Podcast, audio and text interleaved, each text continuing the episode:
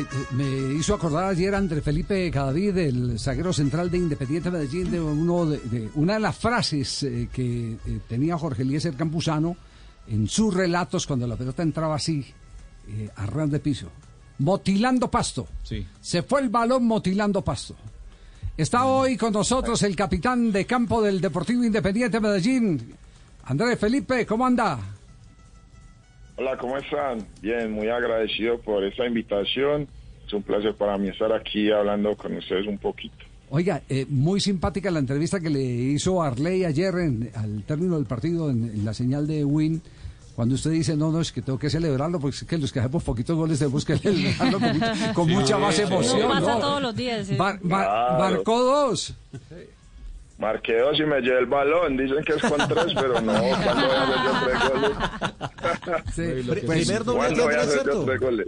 Andrés, primer doblete en su carrera, ¿cierto? No. No, conmigo ya había hecho. Contra América. Ah, contra, América, sí, sí, sí, sí, Y con Millos también hizo, ¿cierto? Sí, siendo jugador de Millos. Sí, fue con Millonarios. Ah, fue con la camiseta de Millonarios. Ah, no, te está acostumbrado. Sí, sí, sí. sí. Lo que pasa es que Jota no, no tiene memoria y no para lo que ocurre con el Medellín. Claro, entonces no lo tenía ahí. claro, Cuando empezó su carrera en el Medellín. No lo seguía, cuando estaba en Millonarios no lo seguía. Ahora sí, lo sigo porque está en Medellín. Sí, sí. Bueno, eh, ¿a qué se debe el, repunte de Independiente Medellín? A ver, ¿cuál es, cuál es la fortaleza que eh, inclusive en medio de los debates, de las críticas, de las denuncias, como fue ese partido caliente contra el Envigado el, el, primero, eh, Independiente de Medellín como que se, se fortalece, se alimenta de esas adversidades. ¿Cuál es la clave?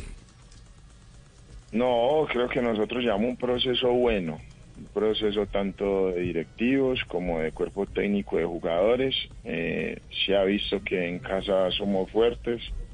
Eh, nos costó un poco la suramericana porque nos alejamos de nuestra zona de confort, que era nuestro estadio, y habían partidos muy importantes con rivales muy directos, los cuales en casa creo que hubiera sido mejor el partido.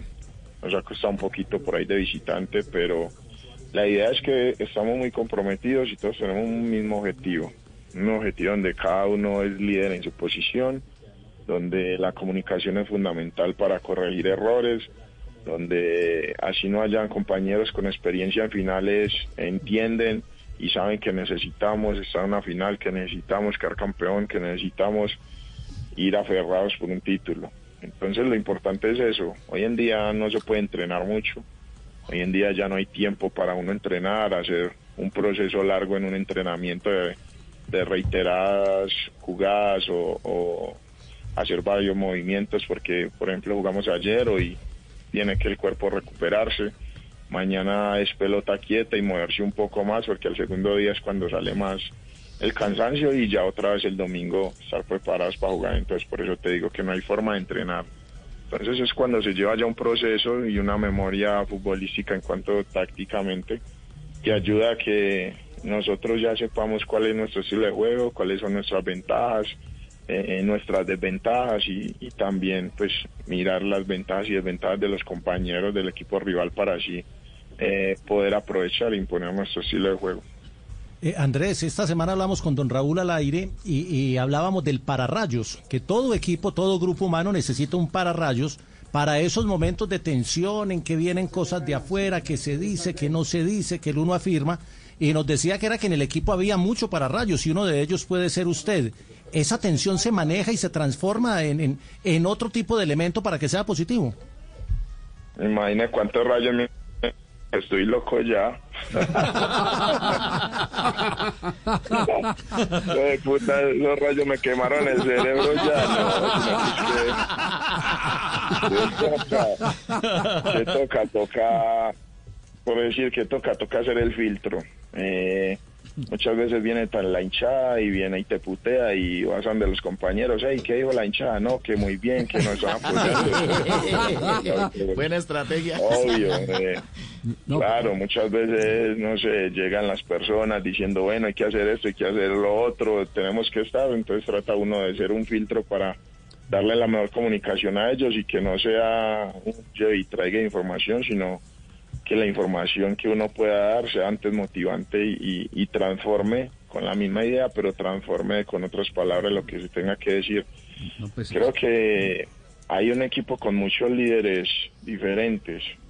Hay un equipo con un líder muy espiritual como es Marmolejo, hay un equipo con un líder con mucha garra como es Arregui, hay un equipo con un líder muy pasivo, muy inteligente como es Ricaute, hay un equipo con un líder emocional que es Pardo, hay un equipo con, con un líder eh, más picantoso, de juego más eh, tirado a, la diversión como es Blacho, y eso aumenta eh, el valor de un equipo y aumenta en que en un terreno de juego se vea eh, cuando se cambia de ritmo en un partido, cuando se saben llevar los tiempos, cuando eh, por ahí hay un dilema de que si es mejor hacer marrullero, si es mejor jugar, que Colombia hoy en día es de las ligas donde el partido, eh, el juego promedio es más bajito que en otras ligas, pero creo que lo importante es saber cómo ganar. Esa, esa definición, esa definición que usted acaba de dar de liderazgos, hace poquito,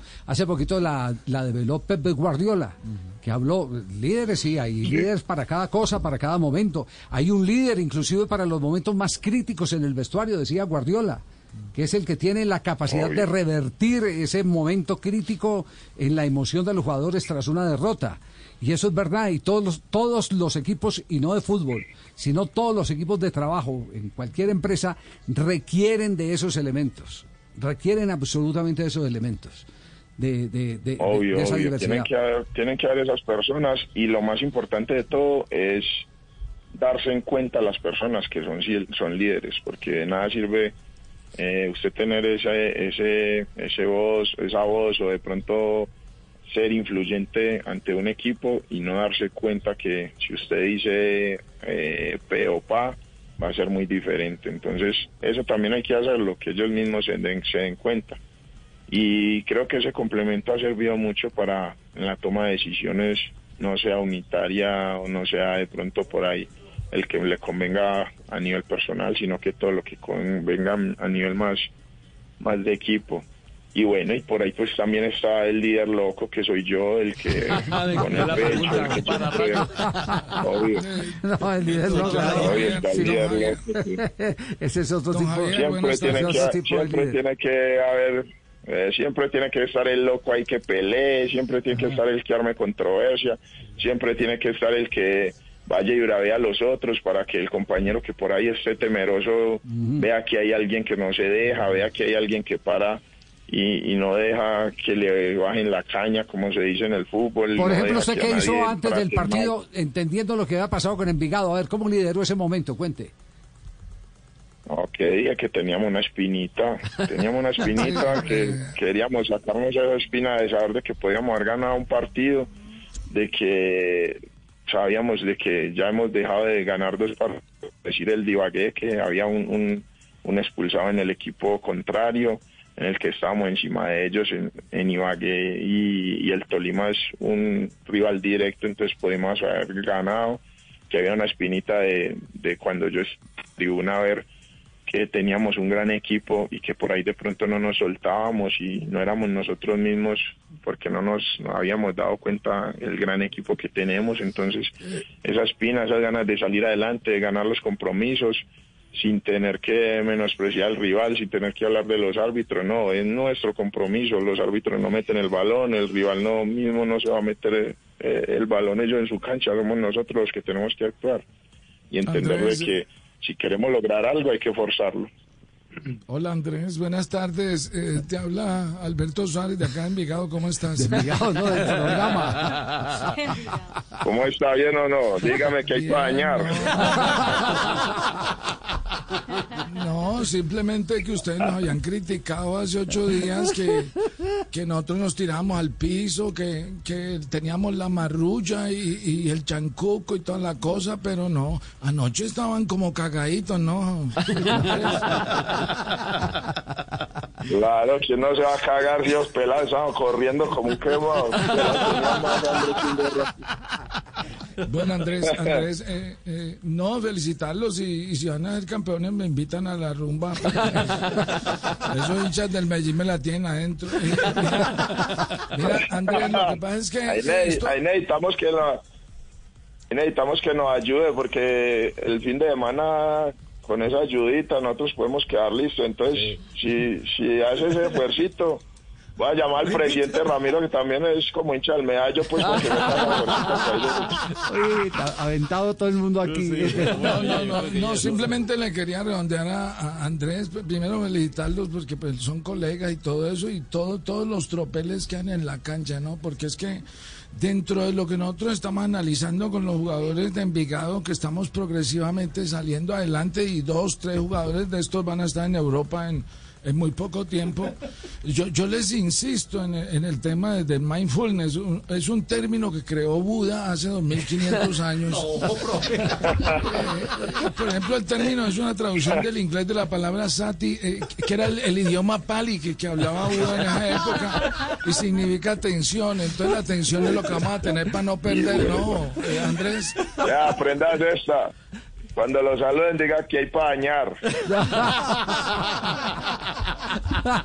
¿Cómo son las cuentas? Jota, ¿cómo son las cuentas? No, la- las cuentas del Medellín es ganar, ga- Sí. ganarle a Tolima, porque Sí. eh, si le gana a Tolima, lo supera eh, y se le hace inalcanzable al Tolima. Sí. Medellín llegaría a 11. Si le gana al Tolima y Tolima queda en 7, ya deja al Tolima sin opción. Pero lo que dice Andrés es cierto, Equidad tiene 6 puntos. Si Equidad gana en Envigado, llega a 9 y quedaría con la posibilidad de superar a Medellín en la última fecha en enfrentamiento directo en, en el estadio de techo. Si Equidad no gana en Envigado y Medellín gana, el, cuadrangular queda listo y clasificaría a Medellín una fecha antes. Bueno, está claro entonces. Bueno, Javier, ya soltame lo que tenemos que guardar unas cositas cada día. ya. Julio, tranquilo, ya. sí. Mira, no te, no te me hagas el loco, ¿eh?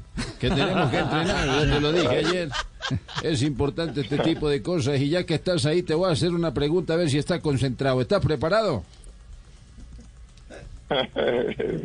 Una para las que sea. Bueno, a ver, a ver, respondeme esta.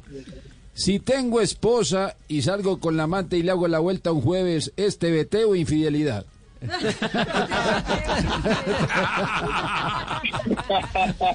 No sabe, no responde. Ay, Dios mío. Yo creo que tienes que convertirla a las dos de mujer. Chao, chao, goleador. Un abrazo, gracias.